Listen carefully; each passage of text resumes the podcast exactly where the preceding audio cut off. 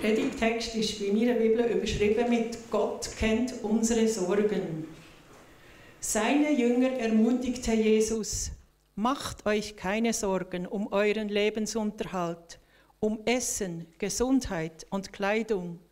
Leben bedeutet mehr als nur Essen und Trinken, und der Mensch ist wichtiger als das, was er anzieht.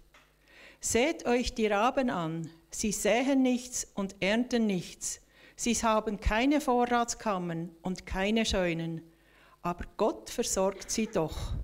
Meint ihr nicht, dass er sich um euch noch viel mehr kümmert? Und wenn ihr euch noch so viel sorgt, könnt ihr damit euer Leben auch nur um einen einzigen Augenblick verlängern? Wenn ihr aber euer Leben nicht einmal um eine Sekunde verlängern könnt, was sorgt ihr euch um all die anderen Dinge? Seht euch an, wie die Lilien auf den Wiesen blühen. Sie können weder spinnen noch weben.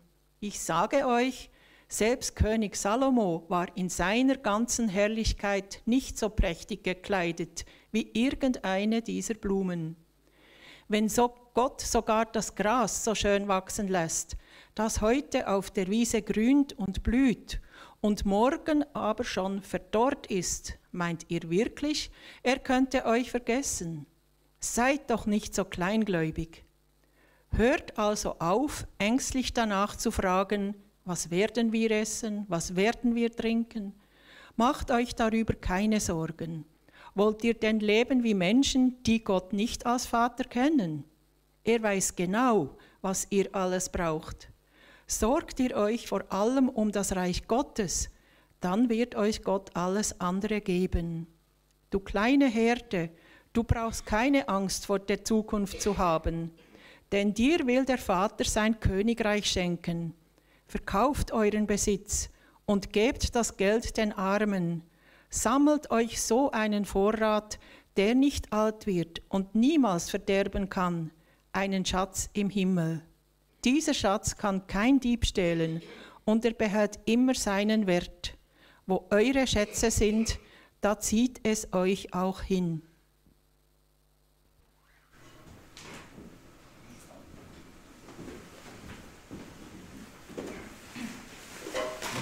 Für mich ganz ein schwieriger Text in der heutigen Zeit. Bin gespannt aus. Herr Jesus, gib du am Urs die rechten Worte.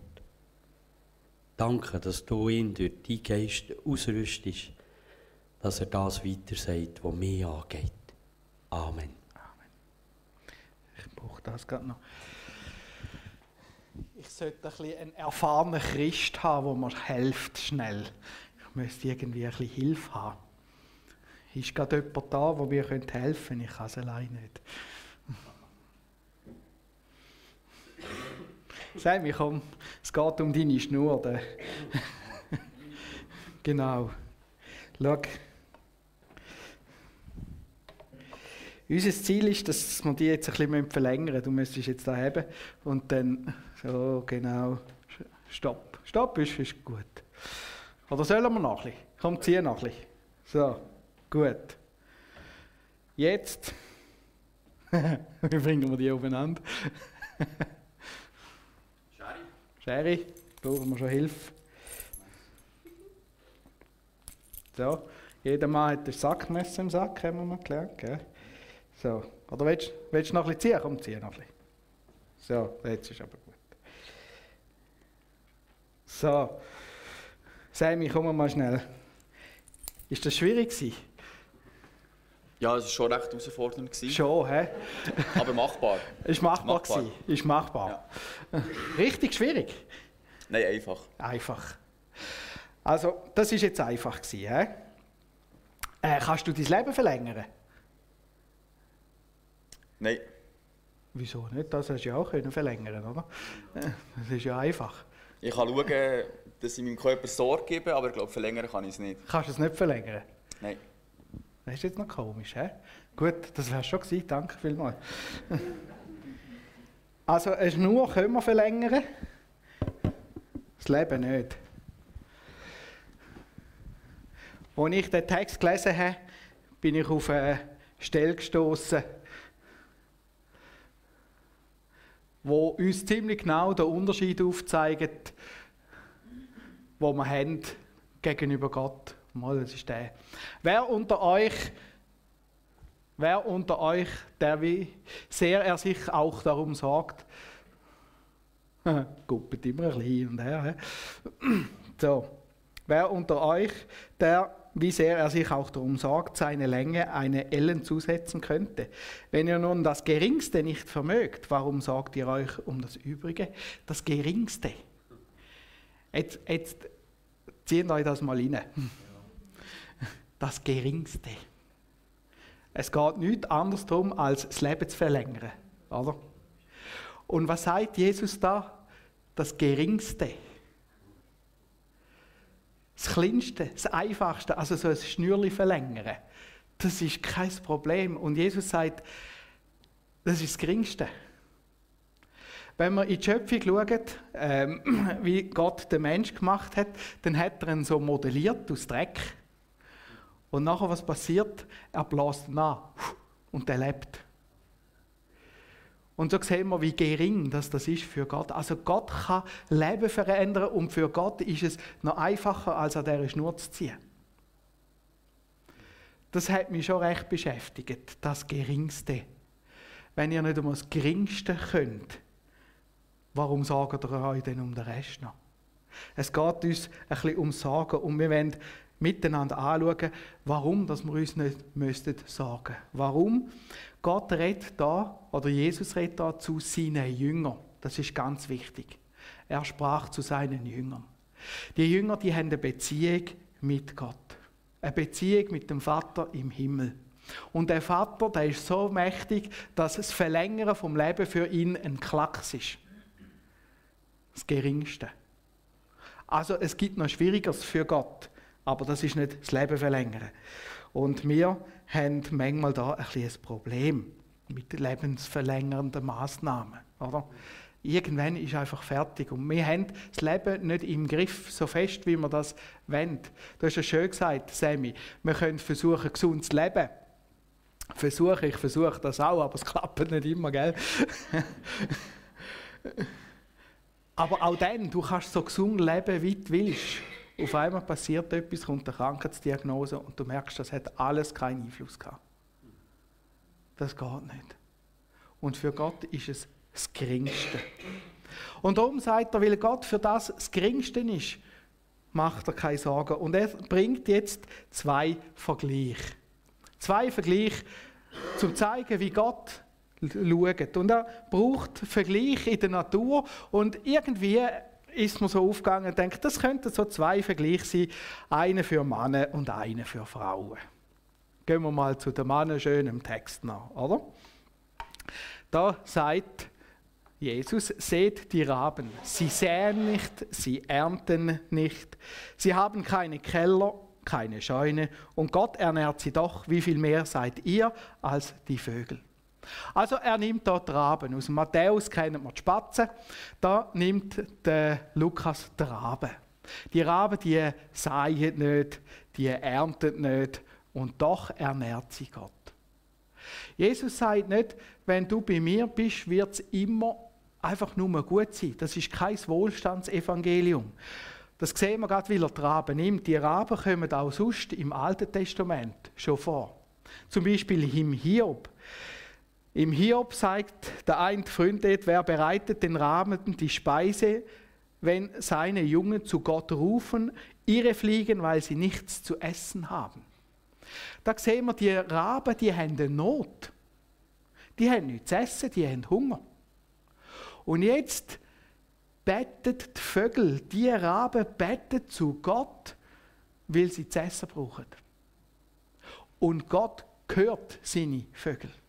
Und das ist in dem Ganzen inne. Richt deine Bitte auf Gott und er wird dich hören.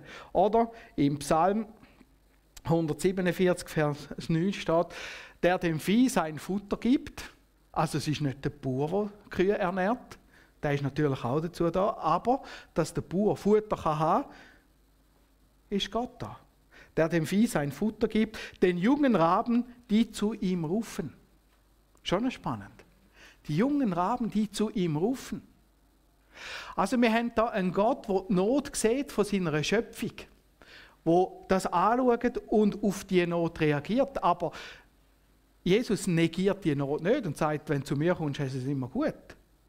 Es gibt eine Not, ja, Existenznot, aber es geht darum, an wer richtet man uns in dieser Situation, in dieser Not. Und es geht um Verheißung, wenn du dich an mich richtest, dann werde ich dir das geben, was du brauchst. Und so kommt Jesus wie zu einem Fazit. Seht die Raben, sie säen nicht, sie ernten nicht, sie haben keinen Keller, keine Scheune und Gott ernährt sie doch. Wie viel mehr, wie viel mehr seid ihr als die Vögel? Wenn wir in der Bibel schauen, merken wir, der Mensch ist geschaffen worden als Ebenbild von Gott, als Krönung von der Schöpfung. Und Jesus sagt, ich, wo dein Leben kann schnell mal ein bisschen länger oder ein bisschen kürzer machen ich, wo die Raben, die Vögel, das Vieh ähm, versorgen, wie viel mehr werde ich für dich sorgen? Und ich merke, manchmal sind wir, vielleicht wir Männer da, äh, besonders hast, du das Gefühl, hast verantwortlich für weiss nicht was, bist so in einem Ding hinein. Du musst doch schauen, das. Und dann kommt man so in ein Hamsterrad hinein. Ich muss schauen, ich muss dafür sorgen, ich bin dazu da. Gott hat mich doch eingesetzt zum und, und, und. Und dann fangen die Sorgen an, habe ich genug Geld für das, habe ich genug, habe ich genug, habe ich genug. Und dann kommt man in so ein Hamsterrad hinein.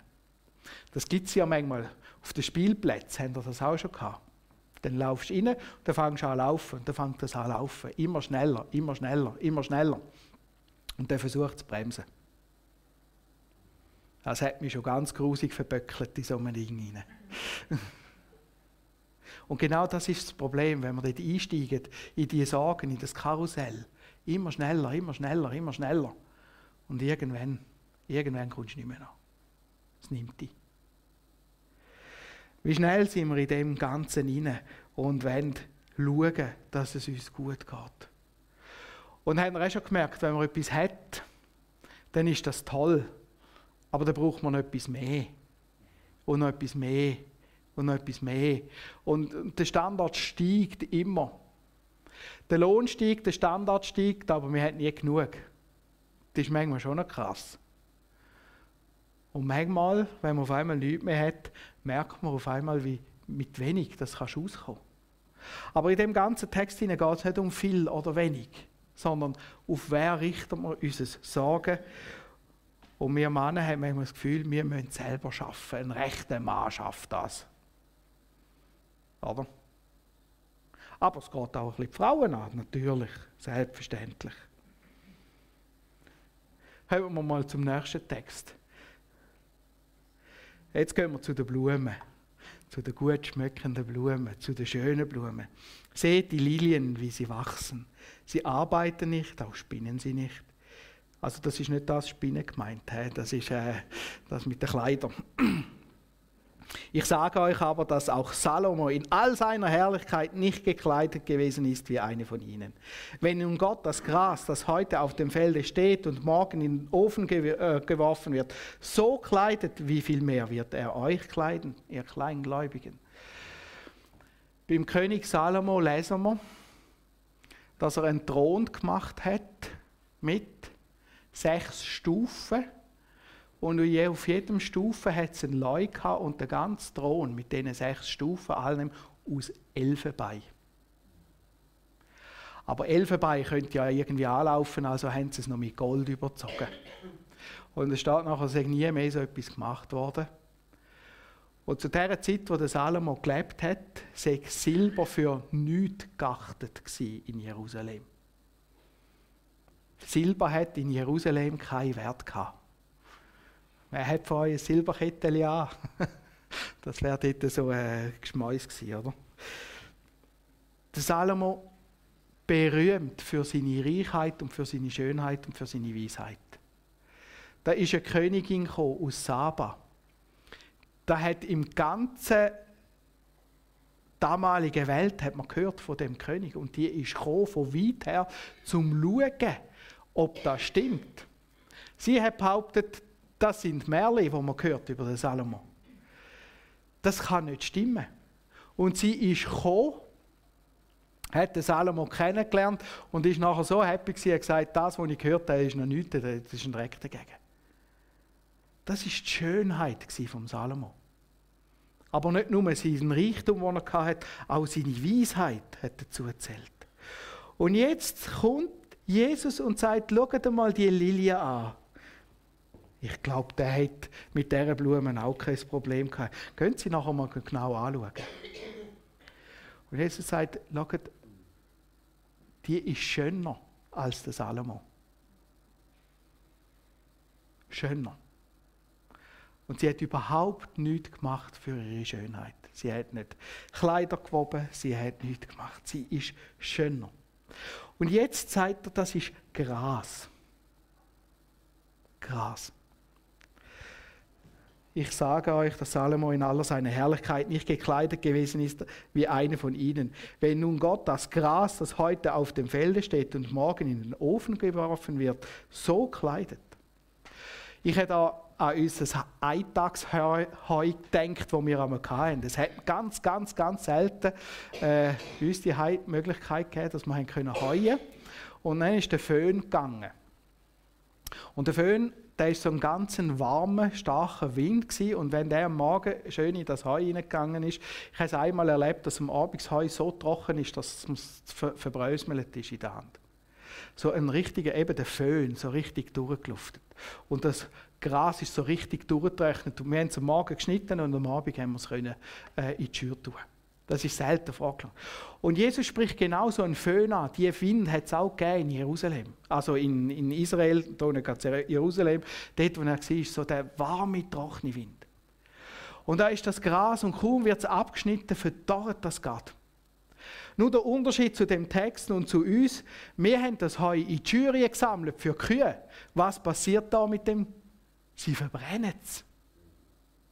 Sie verbrennen es. Sie ist noch zum Verbrennen da. Also das sind wunderschöne Blumen. Das gibt so schöne Sachen. Bei uns die haben wir einen Kaktus gehabt. Meine Mutter hat den einmal rausgestellt im Sommer und der hat einmal so riesengroße Blüten gemacht. Gigantisch große. Und die war nur weiß, die Blüten. Aber wenn du die bist anschauen bist ehrfürchtig vor dieser Blume gestanden. Ich habe nicht gewusst, dass es verschiedene Weiß gibt. Und wir haben erlebt, dass die dort so vor sich angeblüht hat. Und wir haben viele Spaziergänger in unserem Haus, die sind gekommen und die sind vor den, die Blüten angestanden und haben einfach nur gestaunt.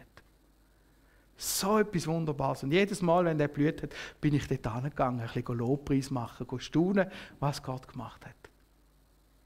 Und dann ist die wieder abgeheilt nach ein paar Tagen. Und Jesus sagt, schau mal, was ich da kreiere das ist für mich kein, kein, kein Problem. Und dann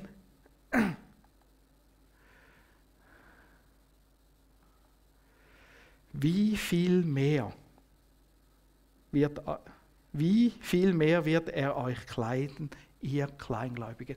Wie viel mehr wert sind ihr als so eine Blume? Wie viel mehr wert, wie viel lieber habe ich einen Mensch als so eine Blume? Also wenn ich das bei den Blumen machen kann, kann ich es doch noch viel mehr bei dir machen. Das ist die Logik in dem Ganzen. Ein Gott, wo mein Leben kann verlängern kann, wo die Natur gemacht hat, wo das überhaupt kein Problem ist. Gott hat nicht, weiß nicht was, müssen zaubern und tun und machen bei dieser Schöpfung, sondern er hat es gemacht, weil er es kann und wieder Freude hat daran. Schaut die Schöpfung mal an. Die ist so voller Kreativität, weil Gott das einfach kann und Freude hat daran. Wir lesen in den Psalmen, dass er sich die großen Fisch gemacht hat. So die ganz großen, weißt du, wo der Jona drei Tage hat müssen rein sein. So die ganz, ganz großen Fisch. Und was haben die für einen Zweck bei Gott? Was steht in dem Psalm? Wisst ihr das? Nein. Er kann damit spielen. Gott kann spielen mit diesen Fischen. Oder? Und der Gott sagt, hey, wenn ich mir so riesen Fisch mache zum Spielen mit ihnen, kann ich doch mit dir viel, viel mehr. Und jetzt kommen wir in eine Beziehung mit dem Gott. Und in, dem, in dieser Beziehung mit dem Gott geht es darum, dass ich mich jetzt fokussiere. Das gibt mir Sicherheit. Das gibt mir extrem viel Sicherheit. Wenn ich eine Beziehung habe mit dem Gott, dann muss ich mich ja nicht mehr um das kümmern, eben, was komme ich zu essen über, was trinke ich, was lege ich an, sondern jetzt kann ich mich um andere Sachen kümmern, weil der Gott sich um das für mich kümmert. Jesus sagt, darum auch ihr fragt nicht danach, was ihr essen oder was ihr trinken sollt. Und macht euch keine Unruhe. Nach dem allen trachten die Heiden in der Welt. Aber euer Vater weiß, dass ihr dessen bedürft. Euer Vater weiß, dass ihr dessen bedürft. Trachtet vielmehr nach seinem Reich, so wird euch dies zufallen. Stellen wir uns das mal genau vor. Da ist Gott und der macht die Schöpfung.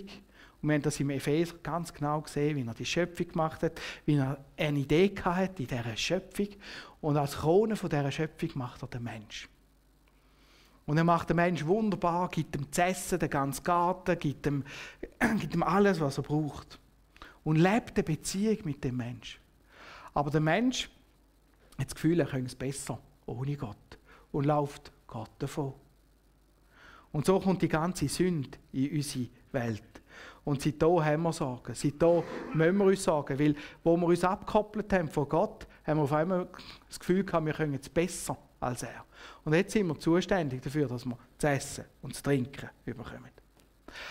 Und aus dem heraus entstehen auch Taten, die nicht gut sind. Wir lesen es dann schon bei den nächsten Söhnen von Kain und Abel, wie die aufeinander los sind. Der eine hat den anderen umgebracht. Sünde entsteht. Und die Sünde ist viel größer Problem, als was man anlegen sollte und als was man essen sollte. Und das sieht der Gott. Und er macht etwas Einzigartiges. Gott kommt auf die Welt an Weihnachten in Jesus Christus. Gott kommt auf die Welt, zeigt uns, wer der Vater ist und stirbt stellvertretend für unsere Fehler am Kreuz von Golgatha. Weil wir Fehler gemacht haben, hängt Jesus jetzt an dem Kreuz.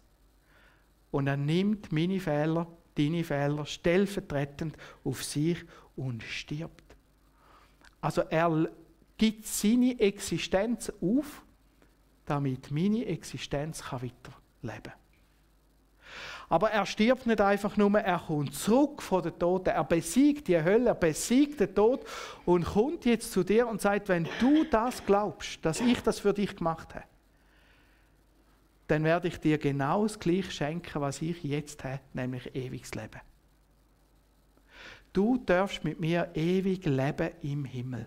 Glaubst du das? Und das hören wir immer wieder und das sagen wir, ja, das wollen wir glauben. Ich kann das annehmen und sagen, Herr Jesus, da bin ich.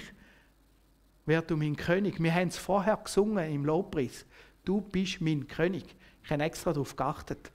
Und es hat ganz laut tönt in unserem Saal. Du bist mein König. Und jetzt ist Jesus mein König und füllt mein Herz aus. Und jetzt haben wir wirklich das Gefühl, der König würde uns verhungern lassen? Oder Blut rumlaufen lassen? Verstehen ihr den Gedanken in dem Text? Wie absurd ist denn die Idee? Gott gäbe seinen eigenen Sohn für uns, damit er uns nachher verhungern lässt. Also, wo mir das so durch den Kopf durchgegangen ist, habe ich gedacht, nein, so etwas Blödes habe ich schon lange nicht mehr gehört. Das macht Gott nicht. Er schickt doch nicht seinen Sohn stellvertretend für uns, dass er stirbt, damit er uns nachher vergisst. Nein. Und das zeigt uns, wir können wieder in die Beziehung hineinkommen mit ihm. Und in dieser Beziehung wird er unser Ernährer, unser Erhalter. Er bestimmt jetzt, wie lange unser Leben geht, schon vorher, aber er kann uns auch das geben, was wir brauchen, im ganz alltäglichen Sorgen. Weil er es einfach kann. Weil er Freude hat. Weil er uns gern hat. Weil er weiß, dass wir das brauchen. Oder ist mir ein bisschen aufgefallen, als ich Vater geworden bin, die Kinder die haben einfach gefordert, ich habe jetzt Hunger, machen es heute noch.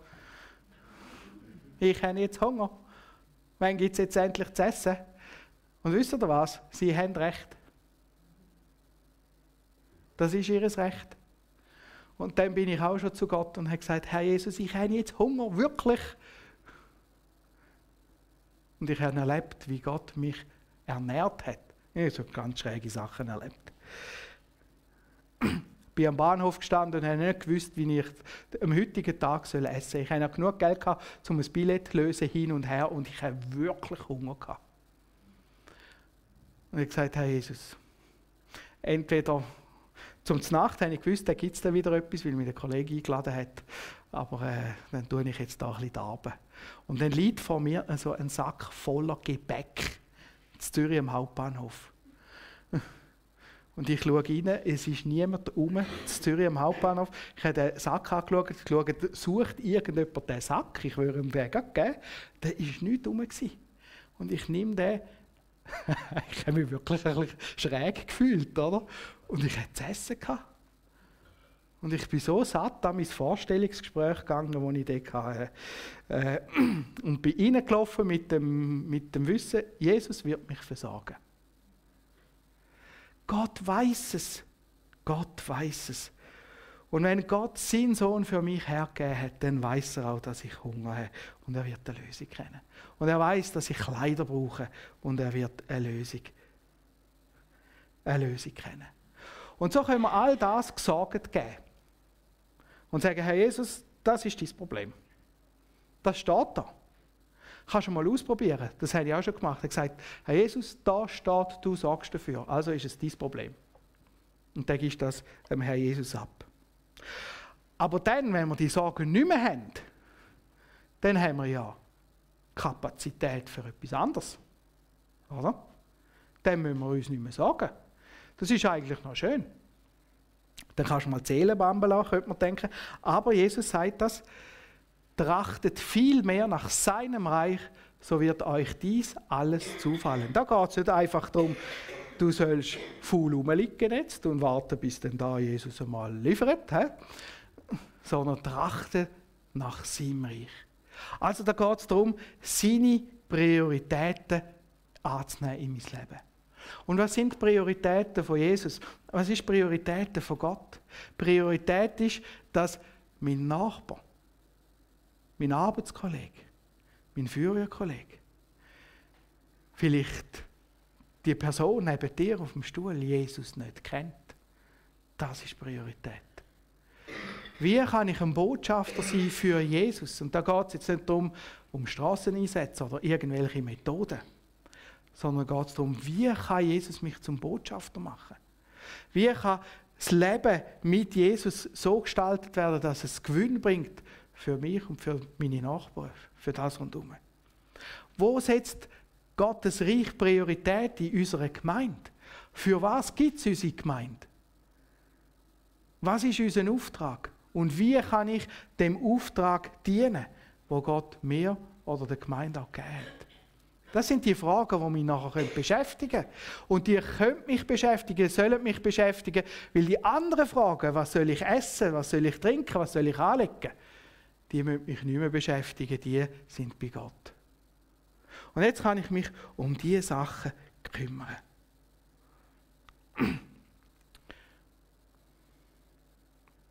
Es geht um den Schatz und um unser Herz. Schatz, ich weiß nicht, haben wir auch schon Schatzsuchen gemacht, früher noch als Kind. Wir haben das teilweise in den ähm, Geburtstagsfestchen gemacht. Du, du, du vergrabst einen Schatz und dann musst du den suchen. Oder in der Jungschi habe ich einmal so einen Schatz vergraben im Wald.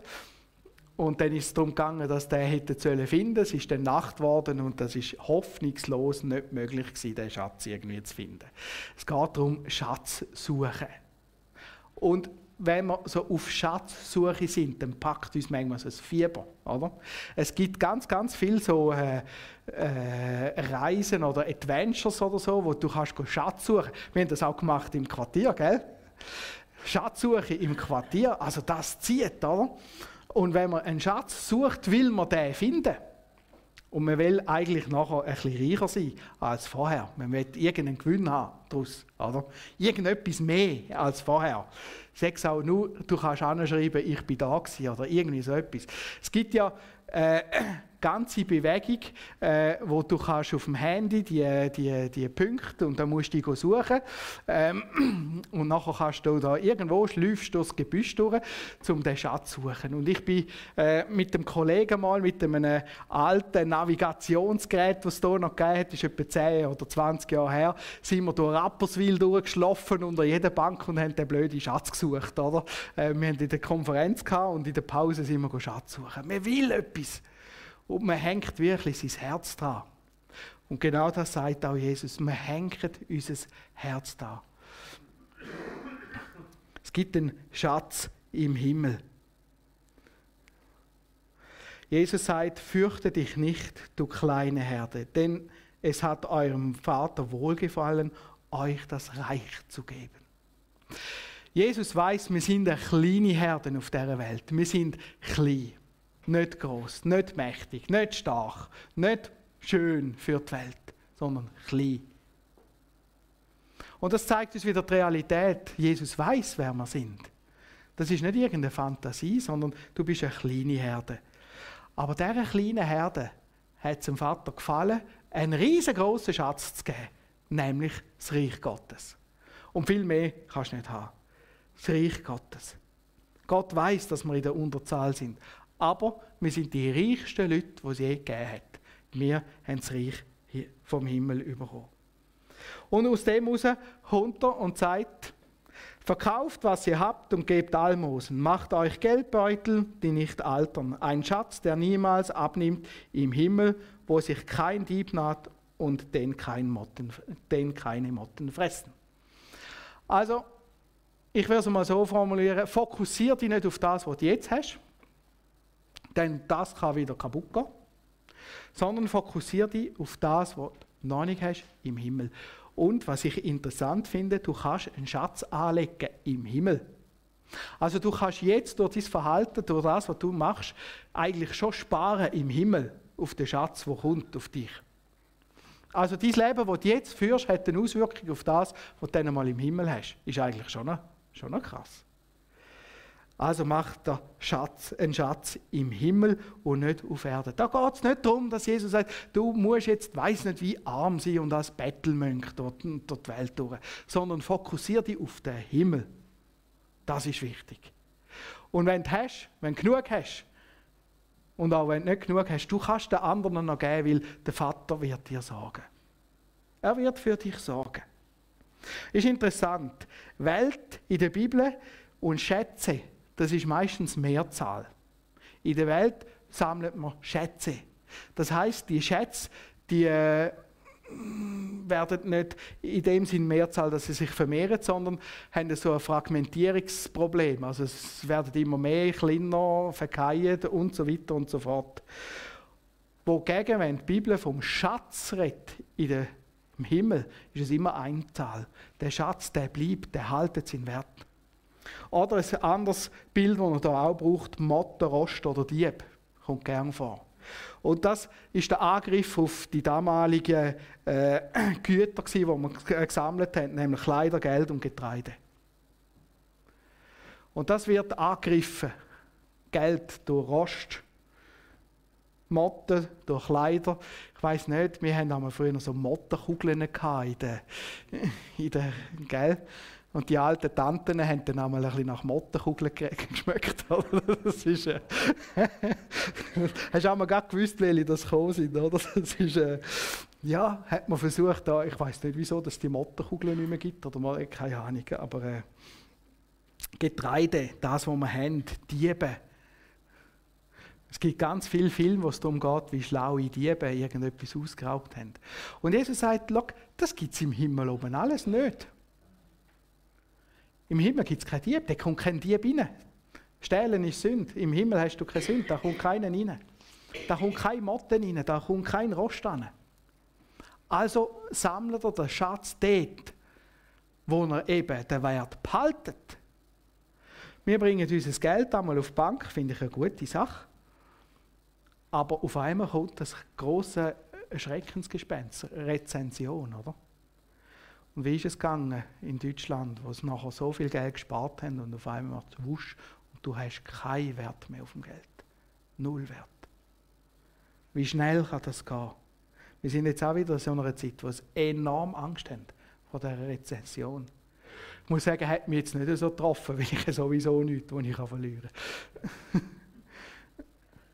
Aber auf einmal, was hat Wert? Zerfall oder der große Schatz im Himmel. Einzahl. Und jetzt kann ich für den Schatz sparen, mich auf den Schatz einladen und mich freuen auf den Schatz. Jesus sagt jetzt, denn wo euer Schatz ist, da wird auch euer Herz sein. Das ist ganz eng verknüpft miteinander. Wo ist dein Herz? Ist es bei dem, was du da hast? Oder ist es bei dem, was du im Himmel hast? Und wenn es bei dem ist, was wir im Himmel haben, dann zieht uns das richtig zu unserem Schatz an, also in den Himmel. Dann schaffe ich auf das an, dass ich im Himmel den Schatz dann eines Tages darf empfangen, dass ich das kann. Ich weiß nicht, wie der aussieht im Himmel kann ich euch nicht sagen, ich bin noch nicht da gewesen. Aber als ich das einmal gelesen habe, gibt noch mehr Stellen, wo es so geht, habe ich gedacht, ich, ich hätte wirklich dort oben im Himmel gerne einen grossen Schatz. Und seitdem beschäftigt mich das, was muss ich jetzt machen, dass mein Schatz im Himmel größer wird. Und ich sehe mich schon wie ein kleines Kind vor einem Weihnachtsbaum, wenn ich den Schatz eines Tages darf entgegennehmen darf. Weißt du, wie werde ich mich darauf freuen? Und auf das freue ich mich extrem groß. Im Himmel kommen wir um einen Schatz über. Und darum, extrem reiche Himmelsbürger erwünscht. Jesus will, dass du reich wirst. Und zwar in Ewigkeit. Jesus will, dass dir gut geht in Ewigkeit. Und darum fokussieren wir uns auf das. Jesus sagt nicht, in der Welt haben wir dann einfach nur genug. Das ist kein Wohlstandsevangelium. Aber Jesus sagt, komm, wir schauen auf das, was wichtig ist und nicht auf das, was nicht wichtig ist. Und es ist immer wieder ein Text, der uns herausfordert, mich herausfordert und ich glaube, uns Schweizer ganz besonders herausfordert, denn wir sind reich per se. Uns geht es gut per se. Wo ist dein Schatz? Ich hätte gedacht, naja, ich mache jetzt einmal so einen Himmelreichstumstest mit euch. Hat es noch einen Fehler drin? Ja. Ah. Nein, nein, das ist nämlich. Deutsch werden wir nicht mehr reden im Himmel. Gut. Äh, ich habe hier einen Zettel. Ihr dürft den miteinander äh, einmal durchgehen, jeden einen. Fehler müsst ihr auch nicht anstreichen. Äh, es geht um Fragen, um den Inhalt. He? Reichtumstest. Gehen wir gerade mal in die Frage. Ihr müsst das nicht jetzt gerade ausfüllen, weil gerade für uns Schweizer. Oh, schau, einen kannst du mir noch geben. Oder hast du noch? Für uns Schweizer sind das sehr persönliche Fragen. Das dürfen ihr gerne nachher ausfüllen, miteinander, heine äh, mal ausfüllen. Und ich hätte auch mal so Fragen anhand von dem Text, wo man so in den Sinn kommt, eingefüllt. Und nachher könnt ihr bei jeder Frage Ja und Nein oder Nein ankürzeln. Ihr müsst euch entscheiden, Ja oder Nein. Ich habe vorher die Fragen auch angeschaut und denke, das ist schon noch ein schwierig. Aber wo ist es mehr, ja oder nein? Und nachher kannst du unten dran zusammenrechnen, wie viel Kürzli hast du beim Ja und wie viel Kürzli hast du beim Nein. Und das zeigt dann schon ein bisschen, ja, wo wir arbeiten müssen. Und unten dran kannst du noch anschreiben, an welchem Thema will ich jetzt arbeiten. Also schauen wir die Fragen einmal an. Es fällt mir leicht oder immer, es fällt mir leicht oder immer leichter, meine existenziellen Sorgen abzugeben. Es geht nicht darum, dass du kannst sagen, das kann ich. Aber vielleicht hast du in den letzten Jahren äh, Entwicklung festgestellt und gesagt, mal, es geht mir heute einfacher als auch schon. Vielleicht muss du aber auch sagen, es ist mir auch schon einfacher gefallen als jetzt. Das wäre auch möglich. Denn eben. Ich habe schon erlebt, wie Gott mich versorgt hat. Ich sage euch, das ist so etwas Fantastisches, wenn man das darf erleben Wie Gott einem versorgt hat. Und mir gibt es dann immer die Lust nach mehr. Ich habe Gewissheit, dass mich Gott schön gemacht hat. Ich habe Gewissheit, dass mich Gott schön gemacht hat. Oder wir haben vorher gehört, Gott kann etwas verlängern. Und wie viel geben wir manchmal darum, unsere Schönheit zu verändern. Liebe Frauen, wie viel versucht ihr, euer Haar gerade zu bringen oder glocket, je nachdem. Und irgendwie schafft man es nie recht, oder? Für Gott ist das kein Problem. Aber dass ich kann sagen, Gott hat mich schön gemacht. Er hat ein Ziel gehabt, mir gerade Haar oder Krusel zu geben. Das ist jetzt nicht einfach so passiert. Er hat mich schön gemacht. Können annehmen, was Gott mir gegeben hat an der Schönheit. Ich vertraue immer mehr darauf, dass Gott mich richtig kleidet, dass ich richtige Kleider überkomme. Mir ist es nicht mehr so wichtig, wie auch schon vielleicht, was andere über mich sagen. Mir ist es wichtiger, was Gott über mich sagt. Kann man anknüpfen. Ich investiere mich ins Reich Gottes, mehr ins Reich Gottes als in meine irdischen Bedürfnisse. Kannst du mal überlegen, wie viel Energie, Zeit, Geld, Aufwand, das ist nicht nur das Geld, das ist einfach viel mehr Gedanken, emotionelle Energie investiere ich wo ins Reich Gottes oder in das, was ich da habe.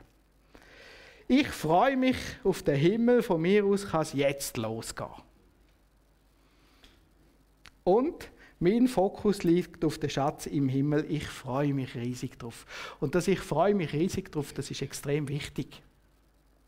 Denn wo dein Schatz ist, da ist auch dein Herz. Da sind deine Emotionen. Amen. Ich will noch beten.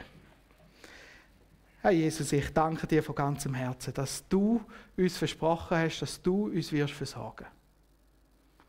Nein, Jesus, ich möchte dich bitten, dass du uns da immer wieder herausforderst und uns zeigst, dass du das wirklich auch tust.